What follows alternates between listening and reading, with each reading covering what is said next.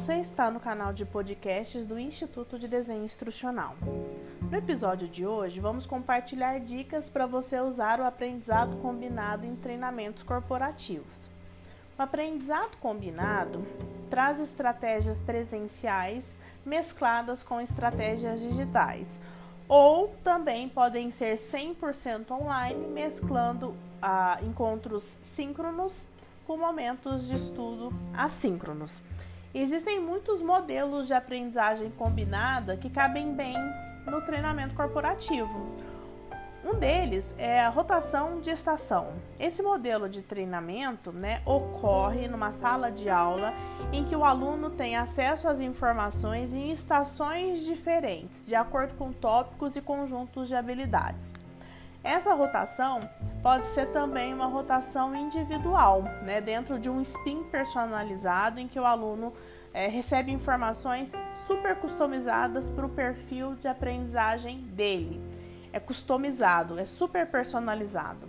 Tem a rotação de laboratório, parte do aluno, dos alunos no laboratório online, né, ou físico, parte dentro de uma sala de aula presencial. Né? Tem também os contextos de sala de aula invertidos. O aluno é convidado para o um momento presencial, mas tem que se preparar dentro de um contexto é, pré-aula, né? Como se fosse aí um pré-working, tá bom?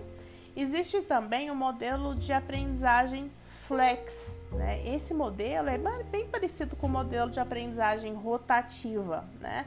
A diferença é que os alunos escolhem os conteúdos e as estações que querem consumir.